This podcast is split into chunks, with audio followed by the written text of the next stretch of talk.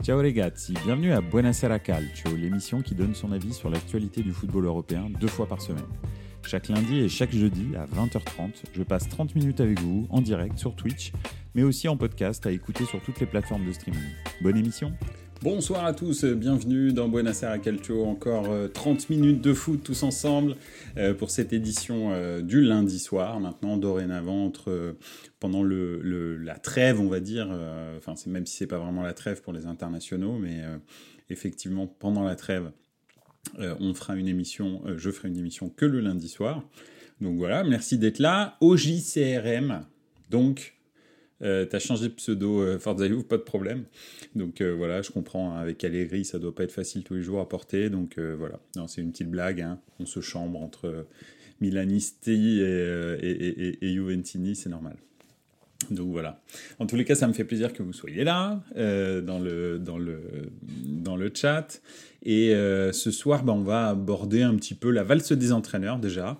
Hein, parce que effectivement, Luis Enrique, Fonseca, Ancelotti, tout ça, tout ça, on a eu énormément de, nouvelles euh, euh, ces derniers jours. D'ailleurs, hein, c'est même pas cette semaine, euh, c'est vraiment ce week-end là que ça a bougé.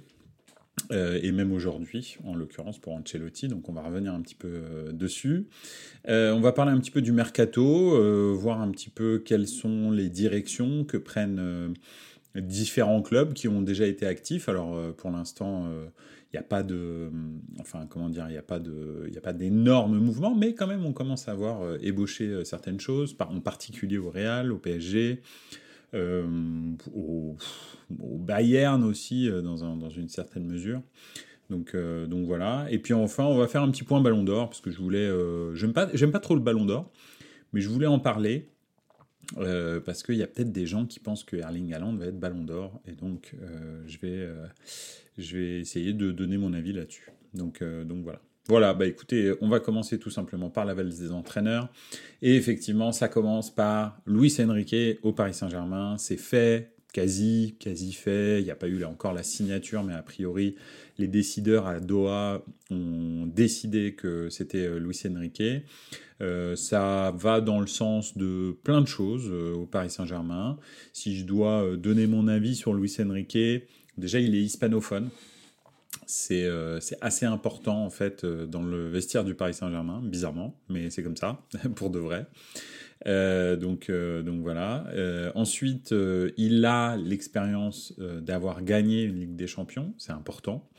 Euh, déjà, hein, depuis euh, Ancelotti, ça n'avait pas été le cas. Il n'y a pas eu de, de, support d'entraîneur qui avait déjà gagné avec des champions qui avait été entraîneur du Paris Saint-Germain. Donc Ancelotti, c'était vraiment le tout premier entraîneur de, de l'ère qatari, hein. euh, sachant que je ne compte pas Camboire comme étant un entraîneur de l'ère qatari, vu qu'il n'avait pas été sélectionné par le Qatar. Donc voilà. Euh... ouais, alors je, fais, je rigole parce que dans, la, dans, les, dans les commentaires, euh, il y a marqué donc après avoir pris le joueur de la remontada, en l'occurrence Neymar, place au coach de la remontada, effectivement. Comme ça, ils auront tout fait, ils auront bouclé la boucle, c'est vrai, ça c'est absolument vrai. Mais justement, en parlant de joueurs de la remontada, bah, Luis Enrique, a priori, d'après ce que j'ai pu lire, écouter, entendre, euh, etc., a une bonne relation avec euh, Neymar. Donc ça aussi, ça peut euh, faciliter bah, peut-être pas l'intégration de Luis Enrique parce qu'il s'en fout comme de sa première chemise. Je vais vous en parler un petit peu après.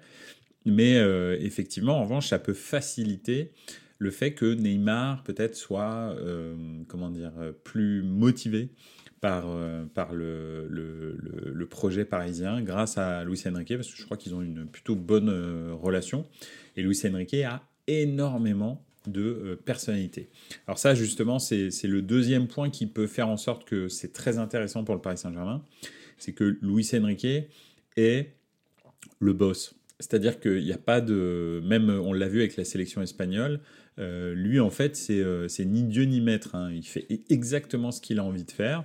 En l'occurrence, je vous dis ça pourquoi? Parce que bah, avec la sélection espagnole, il avait décidé de ne pas vraiment répondre aux aux interviews euh, de conférences de presse, mais de plutôt répondre directement aux supporters via une chaîne Twitch, en l'occurrence. Hein. et, euh, et c'est ce qu'il faisait tous les soirs de match où, euh, les lendemains de match ou les veilles de match, bah, il animait son petit Twitch exactement comme je suis en train de le faire. Alors, un petit peu mieux, parce qu'il y avait un petit peu plus de, production. Mais, mais oui, effectivement, il animait son, il animait sa petite, son petit question-réponse avec les, avec les, les, supporters.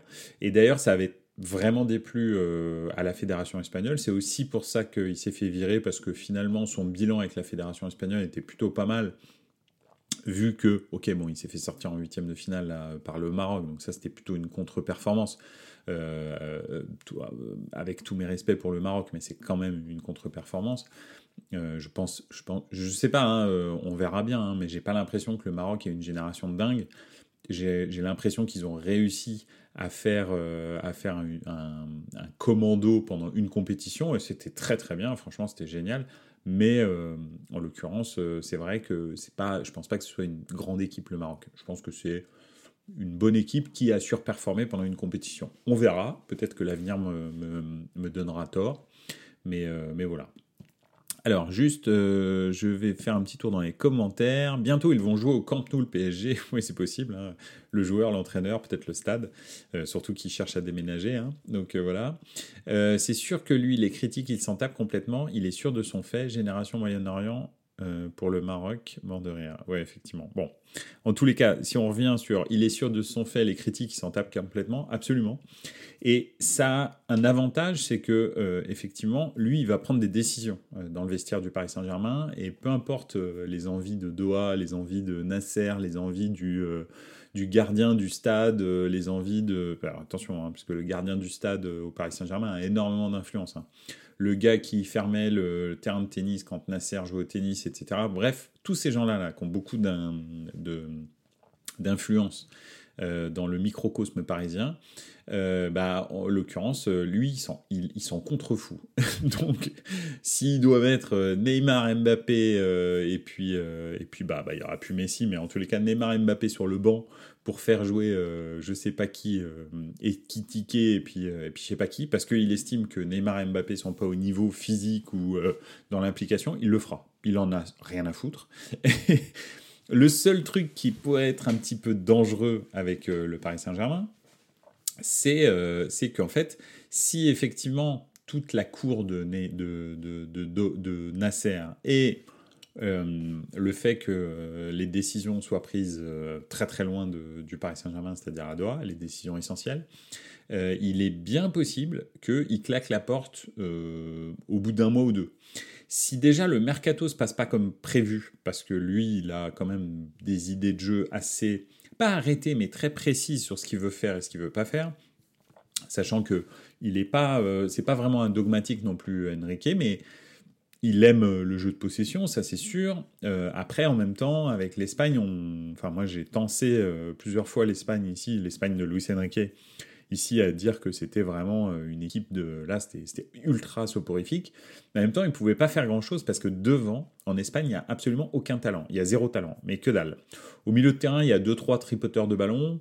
Derrière, bon, bah, ils ont été obligés de faire du recyclage avec Laporte et, et Le Normand. Donc ça veut donc dire qu'il n'y a pas grand-chose.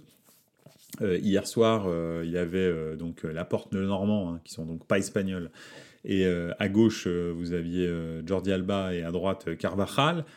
Donc on peut considérer que c'est pas non plus une génération dorée hein, qu'il y a à l'heure actuelle à l'Espagne, hein, parce que ça veut dire que vous avez une charnière centrale où il y a des gars qui étaient titulaires en 2008 deux personnes qui sont même pas espagnoles. Et au milieu de terrain encore, bon, ça va, il y avait que des Espagnols. Et devant, vous avez vraiment des, vraiment des joueurs euh, lambda, quoi. Enfin, je veux dire. Et c'est pour ça que l'Espagne euh, avait cette espèce de jeu de possession un petit peu stérile. Le Paris Saint-Germain, c'est pas du tout ça. déjà, quand vous avez Mbappé dans votre, dans votre équipe, le jeu de Luis Enrique avec Mbappé dans l'équipe, ça peut être déjà dévastateur. Et probablement, que s'il rajoute les Colomwani, euh, les, les, Neymar en forme peut-être, va savoir, en tous les cas en forme au moins deux semaines, peut-être trois semaines dans la saison, on sait jamais. Et puis si elles sont bien placées comme euh, lorsqu'ils avaient fait le Final 8, bon bah on sait jamais, hein, tu peux gagner une Ligue des Champions avec Neymar, hein. s'il est en forme les trois semaines, ou ça compte. Donc euh, voilà. Mais il va jouer comment selon toi en 4-3-3 ou autre? Alors, lui, c'est vrai qu'il a un espèce de 4-3-3, pas immuable, mais presque, c'est-à-dire il a beaucoup joué comme ça. Mais déjà, je pense qu'il il va s'adapter parce que, parce que le, l'effectif du Paris Saint-Germain n'est pas forcément bâti pour un 4-3-3 parce que ça voudrait dire que euh, vous avez euh, trois, trois, offensifs euh, qui peuvent être remplacés et qui sont performants. C'est-à-dire les trois remplaçants des, trois de devant, bah, en fait, il n'y en a pas vraiment. Neymar sur un côté, c'est pas terrible. Mbappé sur un côté, il aime de moins en moins. Et bah, il n'y a pas vraiment de numéro 9. Donc c'est clair. Donc pour l'instant, on va dire qu'avec l'effectif du, Paris Saint-Germain, bah en fait, tu peux pas vraiment euh, faire un 4-3-3, sauf si, euh, je sais pas, hein, il récupère Icardi et que Icardi euh, crève l'écran avec, avec, avec, avec le Paris Saint-Germain, avec Luis Enrique. C'est très possible. Mais sinon, effectivement, je ne pense pas qu'il ait l'effectif pour faire un 4-3-3. Pareil, trois milieux de terrain euh, performants complémentaires avec des remplaçants, je ne pense pas qu'il les ait. Euh, donc euh, c'est pour ça que effectivement, a priori, je pense que Mbappé va être proche d'un numéro 9, d'un attaquant, qui va être celui qu'ils réussiront à, recruter. probablement que derrière lui, bah, si Verratti s'en va comme prévu, on verra, mais si Verratti s'en va, euh, il est possible qu'il y ait, euh, je sais pas, Olivera euh, en, espèce de sentinelle, et puis ensuite les, milieux relayeurs, c'est quand même pas génial au Paris Saint-Germain. Hein. Peut-être que Fabian Ruiz va se révéler avec Luis Enrique, mais sinon après, c'est pas non plus fantastique. Alors, il y aura toujours Neymar, bien entendu, hein, dans ce milieu, mais c'est pour ça que peut-être qu'en fait, euh, un 4-2-3-1 serait peut-être. Euh, enfin, je sais pas. Ouais, c'est possible qu'un 4-2-3-1 soit peut-être plus adapté. Ou même un 4-4-2, peut-être. Un 4-4-2 avec un, avec un Mbappé attaquant. Euh, ah, le problème, c'est toujours Neymar sur un côté, c'est très compliqué. ouais. Alors, à moins qu'il joue en 3-5-2, comme tu le dis, avec Neymar Mbappé devant.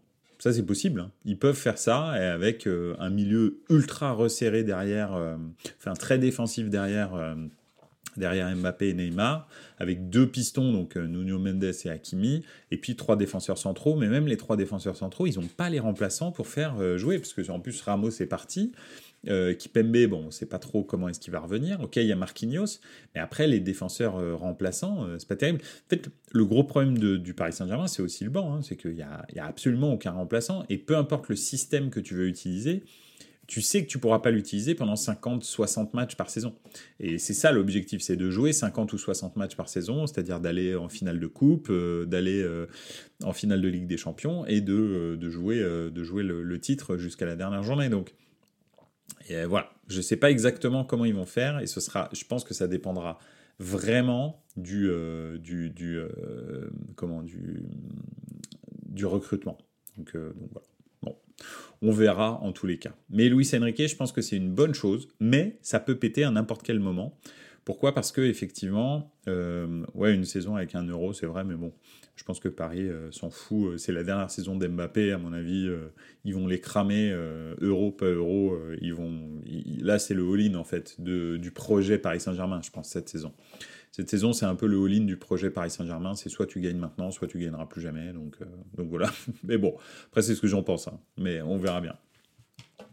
Enrique, donc oui, effectivement, je pense que ça peut être pas mal, ça peut être bien mais il peut aussi péter un plomb et se barrer euh, au bout d'un mois ou deux. Vraiment, euh, c'est ça, c'est pas un truc à, éluder. Hein. C'est quelqu'un qui euh, qui a énormément de caractère et si ça va pas dans son sens, à un moment, il va se barrer, je pense. Donc, on verra et ça, ce serait vraiment catastrophique pour l'image du Paris Saint-Germain parce que derrière, va retrouver un coach qui n'est pas, je sais pas, l'entraîneur de Lorient. Donc voilà, ça va être ça va être compliqué. Euh, parlons un petit peu de l'OM. Euh, faut que Nasser n'empiète pas sur le sportif et qu'il soit manager à la Wenger, Lucien Riquet. Eh, alors, que Nasser n'empiète pas sur le sportif, ça c'est sûr, puisque vraiment, il y comprend strictement rien. D'ailleurs, il comprend pas grand-chose à un club de foot. Ce serait déjà bien qu'il fasse autre chose, c'est-à-dire qu'il se remette à son job de base, c'est-à-dire le tennis. Ce serait fantastique. Peut-être qu'en tennis, s'y connaît un peu mieux, je sais pas, mais en tous les cas, il était joueur pro quand même. Donc, va faire du tennis, laisse le football, euh, voilà, ou alors soit juste un président représentant, on va dire, euh, un petit peu de, de, représentation, mais pas du tout un, président qui prend des décisions. Laisse, ça aux vrais sportifs, aux vrais footballeurs. Donc euh, voilà, c'est tout, quoi. C'est ça que je pense. Euh, après, Luis Enrique, en tant que directeur sportif, je suis pas sûr parce que, enfin, en tant que manager à, l'anglaise, je suis pas sûr parce que dans les grands clubs, et moi, ça, je suis absolument d'accord, je l'ai encore entendu hier soir, je crois. Dans les grands clubs, pour moi, la direction sportive, elle doit être euh, indépendante de l'entraîneur. Pourquoi? Parce que les entraîneurs dans les grands clubs, ils tournent trop. Ça va trop vite en fait. Ce qui fait que si c'est l'entraîneur qui fait les recrutements, etc., des entraîneurs, comme tu dis, comme Wenger euh, euh, au JCRM, il y en a, mais très peu des entraîneurs qui restent plus de 20 ans dans leur poste, des Ferguson, des Wenger, des, je sais pas, qu'est-ce qu'on peut citer encore? Enfin, il y en a très très peu. Hein. En, réalité, ok, bon, à Nantes, on va citer Coco Suodo ou des trucs comme ça, c'est super, ou Guillaume, mais c'est super rare. Ce qui fait qu'en fait, quand un entraîneur fait le recrutement, on regarde Rudy Garcia, par exemple, à l'OM, hein, vu que je sais que tu as un œil particulier sur l'OM. Euh, Rudy Garcia à l'OM, ses recrutements un petit peu euh, n'importe comment, là, où il avait euh, demandé. Comment il s'appelait ce, joueur hollandais là, qui, venait de la Robin Ah là là, j'ai perdu son nom. Bon, bref. Ils l'ont traîné comme un. Strootman, voilà, merci. ils l'ont traîné comme un, comme un boulet parce qu'il avait un salaire stratosphérique pour rien, en fait. Je pense que les, les, recrutements doivent se faire en accord, on va dire, avec un projet sportif du, du, de l'entraîneur, mais il faut que ce soit les clubs qui les recrutent. Pourquoi? Parce que ça reste des joueurs du club. L'entraîneur, il va partir un jour, et il faut pas que le joueur se dise ah ouais mais moi j'ai été recruté par, euh, je sais pas, je pense c'est typiquement les recrutements du style M Villa à Saint-Étienne euh, par euh, l'ancien adjoint de, de, Laurent Blanc, Gasset ces joueurs-là, en fait, sont venus pour Gasset. Dès que Gasset s'en va, bah, en fait, ils se disent mais qu'est-ce que je fous là, en fait? Et, c'est ça le gros souci. C'est pour ça que dans les grands clubs comme le Real, comme le Barça, euh, comme euh, je sais pas, euh, bah, en l'occurrence, bon, Manchester City c'est un petit peu particulier, mais à cause de Guardiola. Mais mais mais je sais pas, même je vais prendre l'Inter par exemple ou des choses comme ça. C'est pas Simone Inzaghi qui décide des recrutements. C'est pas ça. C'est la direction sportive qui décide des recrutements en fonction du jeu que pourrait être amené à, produire euh, Simone Inzaghi et la direction sportive qui veulent prendre à 3 à 5 ans. Et c'est ça le truc en fait. Tu peux pas avoir une vision à court, court-termiste et te dire euh, bon bah je vais laisser mon entraîneur être manager et tout, mais dans 6 mois tu peux le virer parce qu'il fait 3, trois défaites. Donc euh, derrière tous ces joueurs là qu'il a recrutés pour on sait pas trop quoi, en fait c'est mort quoi. Donc voilà un petit peu pourquoi moi je suis pas trop pour, surtout dans les grands clubs. Euh, dans les petits clubs encore c'est différent parce que euh, dans les petits clubs, euh, les entraîneurs ont tendance à rester un petit peu plus longtemps. D'accord? Tu as quand même beaucoup moins de pression à Lorient. Je prends Lorient, mais je pourrais prendre n'importe quel club, style Reims, un truc comme ça. Tant que t'es pas relégué, généralement ils te laissent là et tu peux rester une bonne dizaine d'années comme ça. on peut prendre Gourcuff par exemple à Lorient qui n'a jamais bougé pendant un certain temps parce qu'il y a peu de pression en fait il n'y a pas grand-chose, on t'attend pas sur des résultats ou d'autres. Donc là, peut-être que tu peux lui donner un petit peu plus de latitude sur la direction sportive. Mais dans les grands clubs, ça tourne, tu le sais. Hein, ça, bah, je veux dire, euh, regarde Nagelsmann, hein, deux défaites, le gars il se fait dégager. Hein. Donc euh, voilà, c'est un euh, c'est un petit peu compliqué. À Sion, la durée de vie d'un coach n'est que de deux semaines. Absolument. Donc imagine, tu les laisses prendre des décisions sportives à Sion. Tu peux pas. Donc, donc voilà. Voilà. Moi, c'est pour ça que le gros problème, c'est juste que euh, ce qu'ils ont fait là, le Paris Saint-Germain, euh, je, vais, continuer avec ça, hein, tant pis, euh, on prendra du temps là-dessus et c'est très très bien, c'est très intéressant.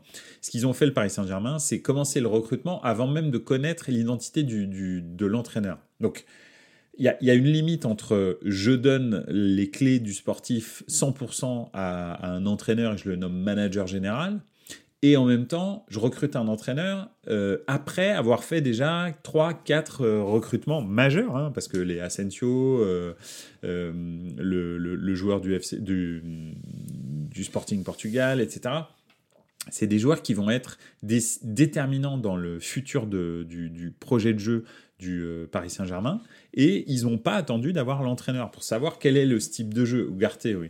Oui, bah, c'est pas encore euh, officiel parce qu'officiellement, le marché des transferts n'est pas, est pas, ouvert. Euh, sauf pour les gens qui euh, qui n'ont plus de contrat, je crois. Donc, donc oui, officiellement non, mais bon, tu, tu voilà, c'est un petit peu comme, comme je sais pas, Nkunku à Chelsea, des trucs comme ça. Rien n'est officiel, mais on sait que ça va arriver. Donc, donc voilà, donc c'est ça qui est un petit peu qui est un petit peu compliqué, moi je trouve. il faut quand même que quand tu quand tu, tu, tu, veux orienter ton, ton, recrutement, tu vois avec ton, ton, ton, entraîneur pour savoir si au milieu de terrain, il va jouer à 2 ou à 3, à 4, euh, si euh, il a besoin de quelqu'un qui, euh, récupère beaucoup des ballons, un box-to-box, quelqu'un qui reste plutôt à sa place, je sais pas, des milieux offensifs qui sont plutôt faux pieds, qui centrent plutôt, est-ce qu'il veut un numéro 9 qui est un joueur de surface, est-ce qu'il veut un 9,5, etc. Bref, il y a plein de choses que tu peux lui demander avant de commencer à te lancer dans le marché des transferts. Et là, Paris, encore une fois, pour, euh, pour une énième fois, a une, une politique sportive qui est complètement euh, à l'envers. Et c'est ça le, le, problème. Campos, pas Campos, c'est la même chose. De toute façon, Campos, la seule chose qu'il essaye de faire, c'est caser des joueurs de, de, de, Mendes et prendre 30% au passage. Donc euh, voilà, c'est simple, hein. c'est pas compliqué. C'est pas un directeur sportif, lui, c'est juste un. T'as l'impression que c'est les frais bancaires, Campos. Des, tu sais pas pourquoi tu prends des frais bancaires. Ils font travailler ton argent mais tu prends quand même des frais bancaires. Bah, c'est exactement la même chose. Campos, c'est exactement la même chose. Donc, euh, donc voilà. Bref. Euh, voilà un petit peu pour Luis Enrique et le Paris Saint-Germain. Euh, on va enchaîner sur Fonseca et l'OM. a priori, c'est l'option numéro un. Et franchement, ce serait, moi, je trouve une super, une super opportunité. Fonseca est un joueur, un entraîneur qui fait très très bien jouer ses, ses, équipes. Je pense que Lille a été une des équipes les, les plus belles à avoir joué euh, du championnat de France. Euh, ce qu'il a fait avec le Shakhtar, c'était très bien. Avec la Roma, ça s'est un petit peu moins bien passé, mais il y a eu des séquences qui étaient très très bonnes. Et, euh, je pense qu'avec l'effectif de Marseille et, les compétitions qu'il a jouées, c'est-à-dire la Ligue des Champions potentiellement, espérons, hein, c'est pas sûr ça, parce que encore une fois, ça fait très longtemps qu'un club français n'a pas passé les, les qualifications pour la Ligue des Champions. C'est malheureusement la dernière année, mais voilà, c'est pas sûr. N'importe quelle équipe tchèque peut les taper, hein, n'importe comment. Euh, et, c'est vrai que voilà, Fonseca, je pense que c'est vraiment une super super idée, si c'est vraiment sûr. Euh, alors pour moi, le nouveau coach de Marseille est déjà là et n'a pas été divulgué par la presse et bosse déjà sur le mercato. Je pense aussi, ouais, absolument. Mais toi, tu penses pas que c'est Fonseca? Tu penses que ça va être quelqu'un d'autre? Ou alors tu penses que c'est Fonseca et qu'il bosse déjà sur le mercato, ce qui est très possible. Hein parce que le problème, c'est juste qu'il faut qu'il fasse un transfert avec Lille parce qu'il est sous, contrat avec Lille. C'est pas des transferts mirifiques. Euh, les, les, entraîneurs, généralement, c'est juste le salaire de l'année de contrat, quoi. Euh, ou des deux années de contrat qui restent. Euh, voilà. En tous les cas, si c'est Fonseca, et ça a l'air d'être ça, ce, serait, ce serait franchement une super nouvelle, moi je trouve. Euh, non, pas Fonseca, Trompliqui à le faire partir. Ah ouais? Bon, bah écoute, euh, on verra. C'est dommage parce que je pense que ce serait l'entraîneur le, l'entraîneur idoine, c'est-à-dire un entraîneur euh, comme les aime Marseille, c'est-à-dire un entraîneur qui fait jouer ses équipes. Je pense que c'est un entraîneur aussi qui a eu beaucoup d'expérience maintenant et qui, qui a ce qu'il faut pour, pour, pour absorber tout, tout toute la débauche d'énergie que demande euh, le, l'entraîneur de l'OM, pardon. Et donc, euh, donc voilà, donc je pense qu'en plus, euh, on s'amuserait beaucoup à avoir l'OM de Fonseca. Ça parle beaucoup de Marcelinho aujourd'hui. Oui, c'est vrai. Mais... Alors, c'est les deux têtes de gondole. Effectivement, Marcelinho, ils ont des très bons rapports avec, comment, avec le président de l'OM. J'ai un problème avec les noms ce. Désolé, mais vous voyez à peu près de qui je parle. Donc voilà. Euh, ils, ont de très très avec Longoria, voilà, merci. Euh, ils ont de très très bons, euh, de très très bons rapports avec le président de l'OM. Donc c'est plutôt c'est possible. Et puis Marcelinho a fait du très très bon boulot au FC Valence avant d'être viré de façon rocambolesque par par euh, Peter Lim. Mais bon, bref, ça c'est une autre, euh, c'est un autre problème. Donc euh, oui, je pense que Marcelinho serait pas mal, mais moi je suis plus emballé par Fonseca et son, et son jeu très très enlevé. Donc, donc voilà, vraiment c'est un truc qui me, qui me plairait beaucoup. On verra bien, mais ce serait bien que ça, ça arrive assez tôt là, dans, dans l'intersaison, courant du mois de juin en tous les cas, pour qu'il ait le temps de de bien vivre la préparation, d'avoir peut-être aussi sa patte sur les, les, euh, le, recrutement un petit peu. Euh, pareil, alors pas, encore une fois, hein, Longoria fait très très bien son travail. Il faut juste qu'il sache avec quel entraîneur travailler. Donc lui, euh, lui, lui, il n'y a rien à lui demander. Il connaît le football, il sait exactement, il sait exactement ce qu'il faut à quel entraîneur, etc. Ça, en tous les cas, t'en es sûr avec lui. c'est vraiment, c'est vraiment un magicien, hein, El Mago. Euh, comme on l'appelle. Donc, euh, donc voilà, franchement, euh, ce serait top. Fonseca ou Marcelino. En tous les cas, si c'est l'un ou l'autre, je pense que Marseille est bien barré dans cette saison. Donc c'est plutôt pas mal. Et enfin, on va revenir sur la petite nouvelle Ancelotti. Ancelotti donc a signé a priori un contrat avec avec le Brésil. Je reviens tout de suite à ton hors sujet après au CRM. donc Ancelotti a signé un contrat avec l'équipe nationale du Brésil pour 2024. Euh, donc, il va terminer son année de contrat, peut-être au Real, hein, parce que au Real, tu sais que tu es sur un siège éjectable, hein, tout est possible.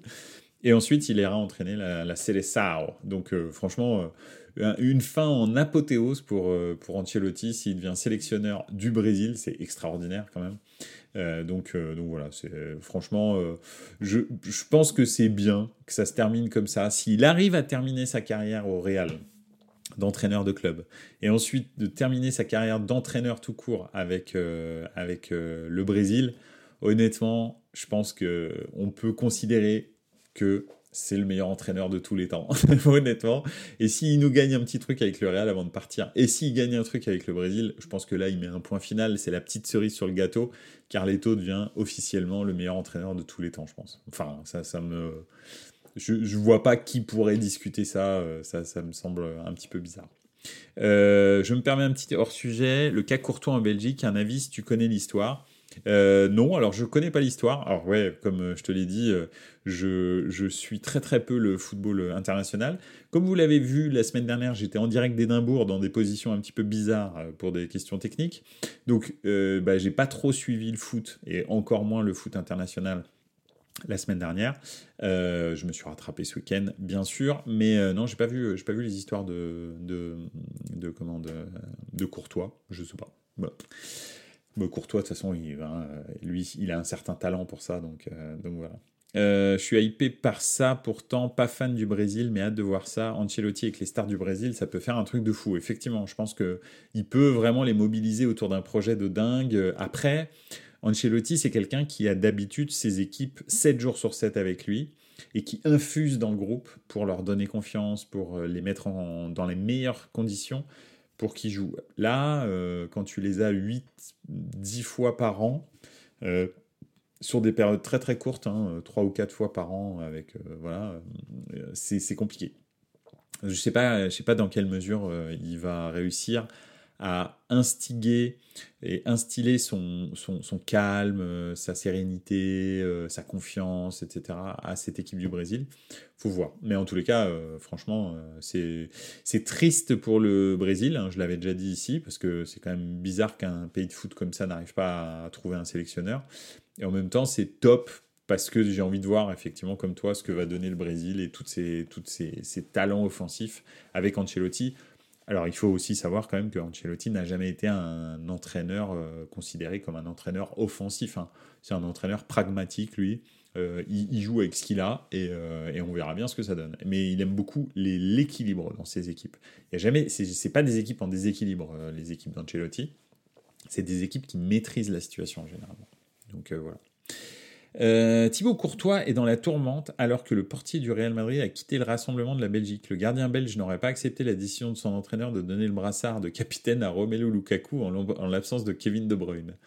Ah ok, ouais, bon, alors ça c'est des... de toute façon, la sélection belge je vais te dire, euh, entre euh, enfin, l'histoire euh, Courtois-De Bruyne et les femmes, les femmes volées, bref, c'est un petit peu. Il y a vraiment des ambiances cheloues dans cette équipe de Belgique. C'est aussi pour ça qu'ils n'ont rien gagné finalement.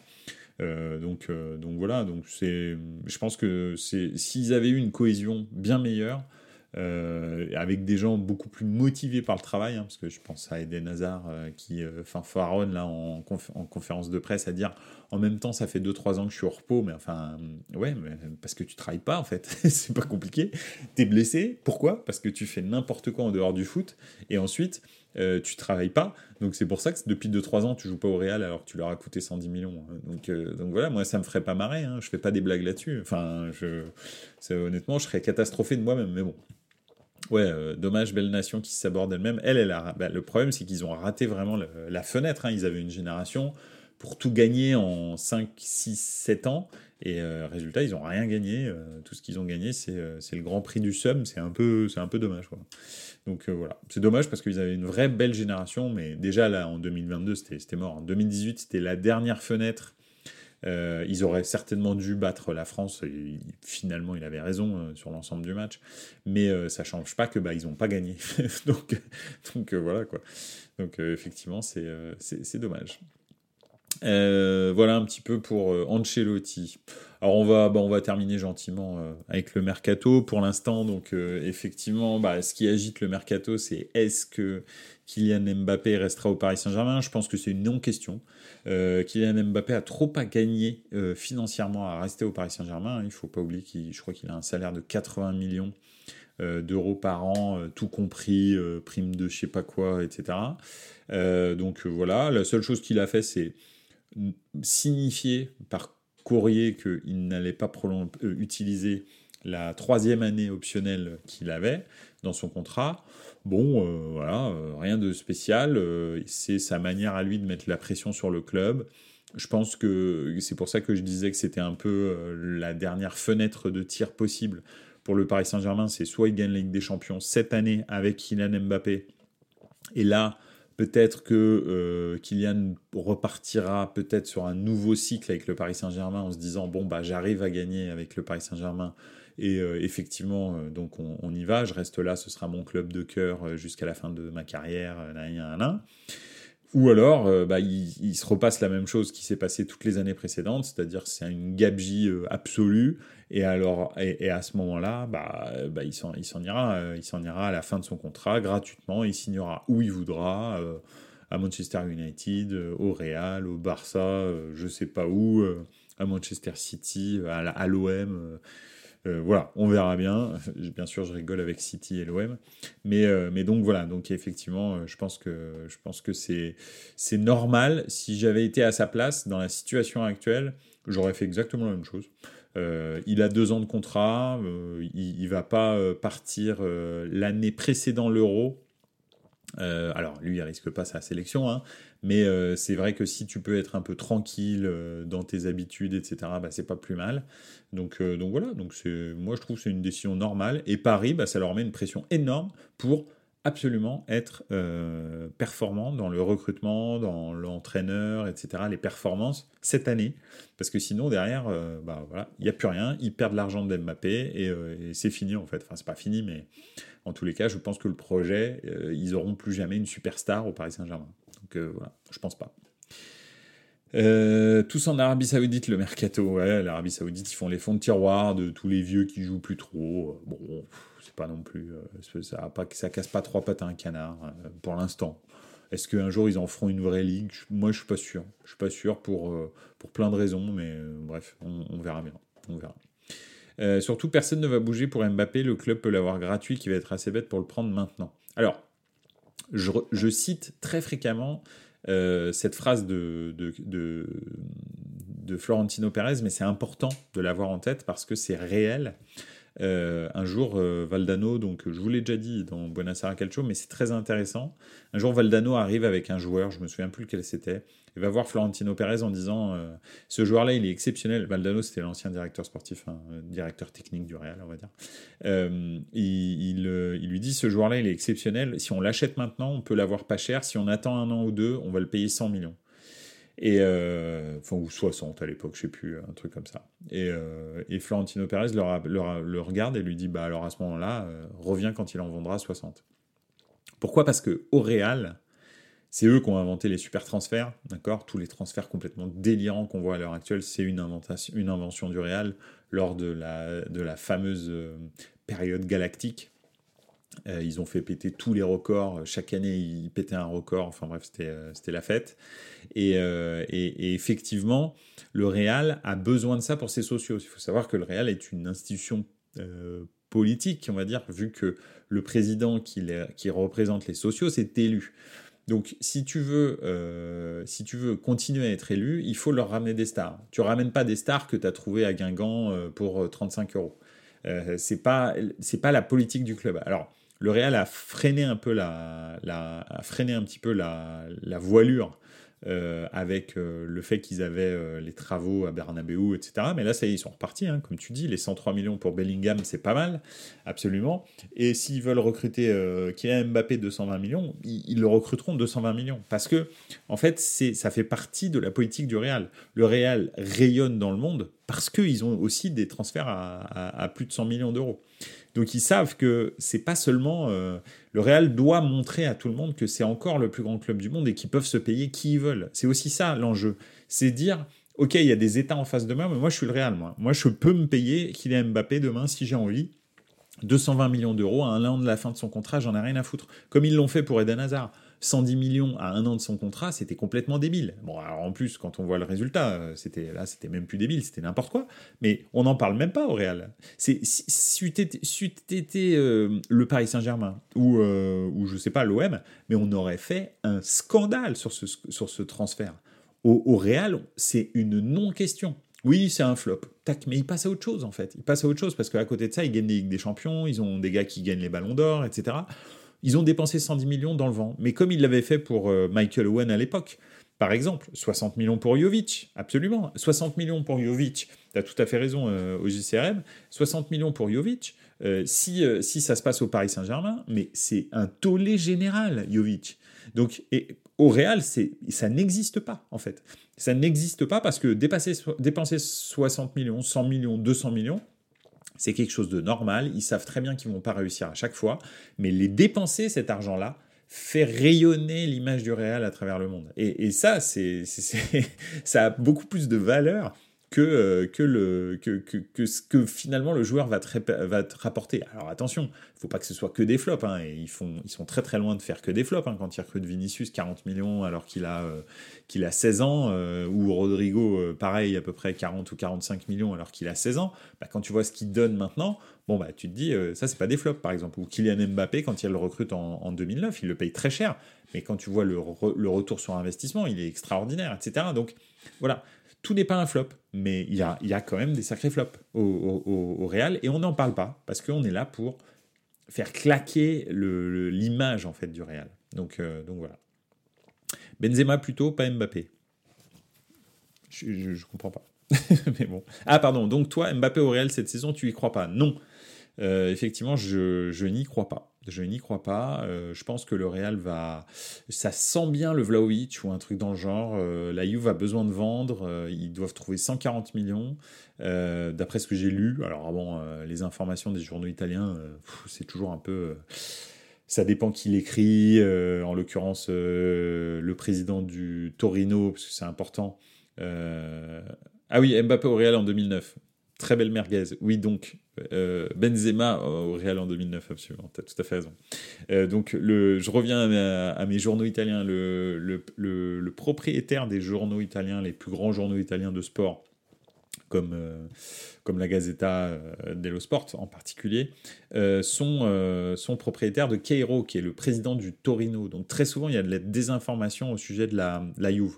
Exactement comme dans Tutto Sport, qui est lui un espèce de fanzine de la Juve, il y a de la désinformation dans la Juve, euh, au sujet de la Juve. Donc c'est un petit peu compliqué d'avoir des vraies informations dans les journaux italiens sur la Juve, parce qu'il y a deux, courants qui s'opposent. C'est soit des gens qui racontent n'importe quoi pour aller dans, la, dans le sens de la Juve, comme tout au sport, ou soit des gens qui essayent de détruire un peu la Juve, comme euh, tous les, les, les, journaux et magazines de, de Cairo. Donc, euh, donc voilà. Et, et des fois, Kero, ce qui est marrant, c'est qu'il euh, il utilise, parce qu'il est aussi propriétaire de Marca euh, en, Italie, en Espagne, et il utilise Marca en Espagne pour dire des choses négatives sur la Juve en Italie, en se disant, vu que je passe par Marca, les gens vont pas se dire que c'est parce que c'est un journal italien qui essaye d'en vouloir à la Juve. C'est, euh, enfin bref, c'est lunaire, mais voilà, ça, ça, existe. Donc voilà un petit peu le, la situation. Non, en tous les cas, Mbappé, euh, Mbappé, au, Mbappé au, Real, cette année, j'y crois pas. Et je sens bien Vlaovic, euh, parce que Vlaovic serait parfait pour le Real, en fait, très honnêtement. Euh, moi, c'est ce que je ferais. Si j'étais eux, j'achèterais, j'achèterais Vlaovic 100 millions aussi, pareil, comme Bellingham. Là, tu as deux joueurs de super avenir. Et, tu, as, tu as un super milieu de terrain, un super numéro 9. Tu as dépensé 200 millions comme si tu avais acheté Mbappé. pardon. Et en l'occurrence, bah, tu, as, tu as deux joueurs qui viennent, qui viennent, qui viennent renforcer le club au lieu d'avoir un seul joueur qui vient renforcer le club pour le même prix. Donc, donc voilà, moi je pense que ce serait le bon move. Euh, ils ont qu'à prendre Léao au Real. Euh, au Real. ouais, alors Léao, il vient de re-signer, donc c'est pas pour, euh, pour partir au Real maintenant. Mais moi, moi, demain, ils arrivent, ils me disent j'ai 180 millions, j'achète Léao, mais prends Léao. Hein. Ça, avec 180 millions, on refait une équipe à Milan. Hein. Donc il n'y a aucun souci. Moi, ça me dérange pas. Léao, c'est pas non plus Dieu sur terre. Hein. Il est très très fort. Je suis très content qu'il ait signé au Milan et il est vraiment très très fort. Les gens qui n'ont pas encore compris ça, c'est qu'ils ne regardent pas la Serie A, mais, euh, il est extraordinaire. Mais en même temps, je pense que euh, je pense qu'effectivement, je, je, ça me dérange pas qu'ils prennent les AO 180 ou 150 millions, hein, parce que derrière, tu fais une équipe hein, au Milan. Euh, pour rester sérieux, si je suis le Real, je prends Osimhen. Oui, c'est vrai, Osimhen, mais je trouve que Vlaovic, en fait, le truc, et il faut savoir aussi que le le Real, ils ont une image à respecter ils ont une image de marque, euh, le Real, à respecter. Et je ne sais pas si tu as remarqué, mais au Real, ton image de joueur, celle que tu renvoies, on va dire euh, ton, ton comment ta, ta plastique pour ne euh, pas être trop voilà précis ou discriminant ta plastique est importante. Et, et Vlaovic il va très très bien dans la plastique du Real. Ça raconte une belle histoire. Après attention je dis pas qu'Ossimène est moche hein, c'est pas ça. Ossimène il a son style et tout va bien. Juste qu'Ossimène il touche une plus petite partie, il n'est pas européen, euh, c'est très compliqué pour des joueurs africains de s'imposer dans des très gros clubs. Il faut vraiment être super, super fort. Euh, pourquoi? Parce que bah, en fait, euh, le, potentiel des gens qui vont acheter ton maillot est plus grand quand tu es européen. C'est dramatique ce que je suis en train de dire, mais c'est la réalité. Les clubs et même les équipementiers vont plus miser ou pousser pour des transferts de, pays dans lesquels c'est bankable de, plutôt que dans des pays où euh, voilà. Alors le Nigeria est un, est un pays qui a énormément d'habitants d'accord? Mais on est bien d'accord que euh, le, le, le, comment dirais-je le, pouvoir d'achat au Nigeria est quand même relativement limité par rapport à ce que ça peut être dans des pays européens. Donc, euh, donc voilà, et c'est pour ça qu'un joueur brésilien vaudra toujours plus cher par exemple, euh, qu'un joueur, euh, qu'un joueur, euh, sais pas, africain, parce que parce que effectivement, en l'occurrence, le Brésil est un pays de 300, 285 ou 380 millions d'habitants, et, c'est bankable. Un joueur brésilien, tout le monde les aime, c'est comme ça, même les, même les Européens adorent ça. Donc effectivement, tu as raison. Le trio Rodrigo, Vini, Osimhen, ce serait génial, et je suis tout à fait d'accord avec toi, au niveau technique, je dis juste que le Real fait rarement ce genre de choix. Donc euh, voilà, c'est pas, j'incrimine pas le Real, je dis juste que le Real a des objectifs euh, très très clairs euh, quant au marketing. Donc il rigole pas avec ça. Le dernier Africain au Real, c'est Essien, si je dis pas de bêtises. Ouais, c'est vrai. Probablement, c'est vrai que souvent ils ont, eu des milieux de terrain dans les années 2000 euh, africains, ils ont eu très rarement des attaquants africains, euh, sans vouloir, euh, voilà, mais c'est très très rare. Même Eto, ça s'est pas bien passé, et finalement il était obligé de partir à Majorque, puis ensuite au Barça, et se venger un petit peu de, du, du Real au Barça. Donc, donc voilà. Donc je sais pas, ce serait surprenant qu'ils prennent, euh, qu'ils prennent euh. Euh, je pense en revanche que, encore une fois, attention, hein, ce que je dis sur le Real, ça n'a rien à voir avec la couleur. Hein. Attention, c'est du marketing. Parce que comme tu, comme tu vois bien que Vinicius, c'est pas un problème pour le Real qui joue au Real. C'est pas le problème, la couleur. Attention, hein, je parle pas de ça. Je parle juste du fait que tu sois bankable et le marché que tu vas toucher. C'est très important pour le Real. Donc euh, voilà. Et en plus, si tu peux être beau gosse, c'est parfait. Euh, c'est à un moment donné, euh, pour jouer au Real Madrid, il, fallait avoir posé et faire des, fait des photos. Hein. C'est, prenait quasi pas de joueurs moches. Enfin, tu avais Arbeloa, Arbeloa, oui, c'est ça. deux trois joueurs comme ça qui n'étaient pas non plus super voilà Modric par exemple mais c'est parce qu'il est ultra ultra ultra fort donc voilà euh, Zidane, oui, bon, bah non, pas Zidane. Mais, Zidane, il avait la classe, de ouf. Donc, euh, donc voilà. Mais bon, euh, voilà un petit peu sur mes réflexions quant au marketing du Real. Voilà. Et puis, donc on va, bah, on va terminer avec ça, et puis on va, on va passer au Ballon d'Or. Je voulais juste vous dire que malheureusement, Erling Haaland, je prédis qu'il ne sera pas Ballon d'Or. Pourquoi? Parce que Erling Haaland a failli dans la dernière ligne droite du championnat d'Angleterre et de la Ligue des Champions. il a été inexistant entre le quart, la demi et la finale de Ligue des Champions. Et, sur les derniers matchs de championnat d'Angleterre, il n'a pas non plus été décisif. Il a vraiment marqué le pas en fin de saison. C'est dommage parce que c'est là que, que, que, tu fais la différence. Il aurait pu la faire. Hein. Je pense que s'il avait marqué un doublé en finale, décisif en quart, en demi et tout, ça aurait été, ça l'aurait fait. Malheureusement, il l'a pas fait. Donc, donc voilà. Salgado. Jacques Lafritte, salut.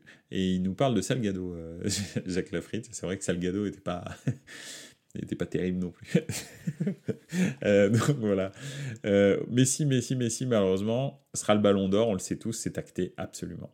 Jacques Lafayette, je suis d'accord. Salgado, pas terrible. Mais euh, voilà, tu vois. Après, c'est pas une question de, Roberto Carlos, par exemple, il avait sa propre euh, esthétique, on va dire. Mais Roberto Carlos, euh, voilà, il était bankable, quoi. C'est un Brésilien, une frappe de mule, il avait une personnalité, comme Marcelinho un petit peu. Marcelinho, il y a des jours, c'est euh, euh, c'est un beau gosse, il y a des jours, c'est Fabrice Eboué. Hein. Donc euh, voilà, bon, mais c'est. Tu vois, il y a des jours avec et des jours sans pour Marcelinho. Donc, voilà. Marcelinho, pardon, Marcelo. Je suis désolé, ce soir, c'est vraiment la fête des noms. Donc, donc voilà. Bon, écoutez, on va terminer sur ça, sur cette analyse fantastique sur la plastique de Selgado. Et, et puis, euh, et puis bah, on, va, on va se retrouver lundi prochain, certainement pour de nouvelles dingueries, peut-être euh, des, des, confirmations de transferts, d'entraîneurs, de, joueurs, etc. Donc ça va être euh, très intéressant. vous m'en voudrez pas, je parlerai pas de Ligue des Nations parce que vraiment on s'en fout. Enfin, pardon, je suis désolé. Peut-être, je veux pas, je veux pas, je veux pas heurter vos oreilles. Moi, je m'en fous. Euh, donc, euh, donc voilà, donc, euh, je, je n'en parle pas, ça ne m'intéresse pas. je vais vous parler de plein d'autres choses en revanche. Et puis, puis voilà, et puis petit à petit, comme je vous l'ai dit, on va certainement aborder des sujets transversaux dans le foot, peut-être de la tactique, peut-être de la, de la, comment dirais-je, de la, de la géopolitique, de la sociologie. Bref, on va essayer d'aborder d'aborder des sujets un petit peu différents de ce qu'on fait la saison, toute la saison. Voilà.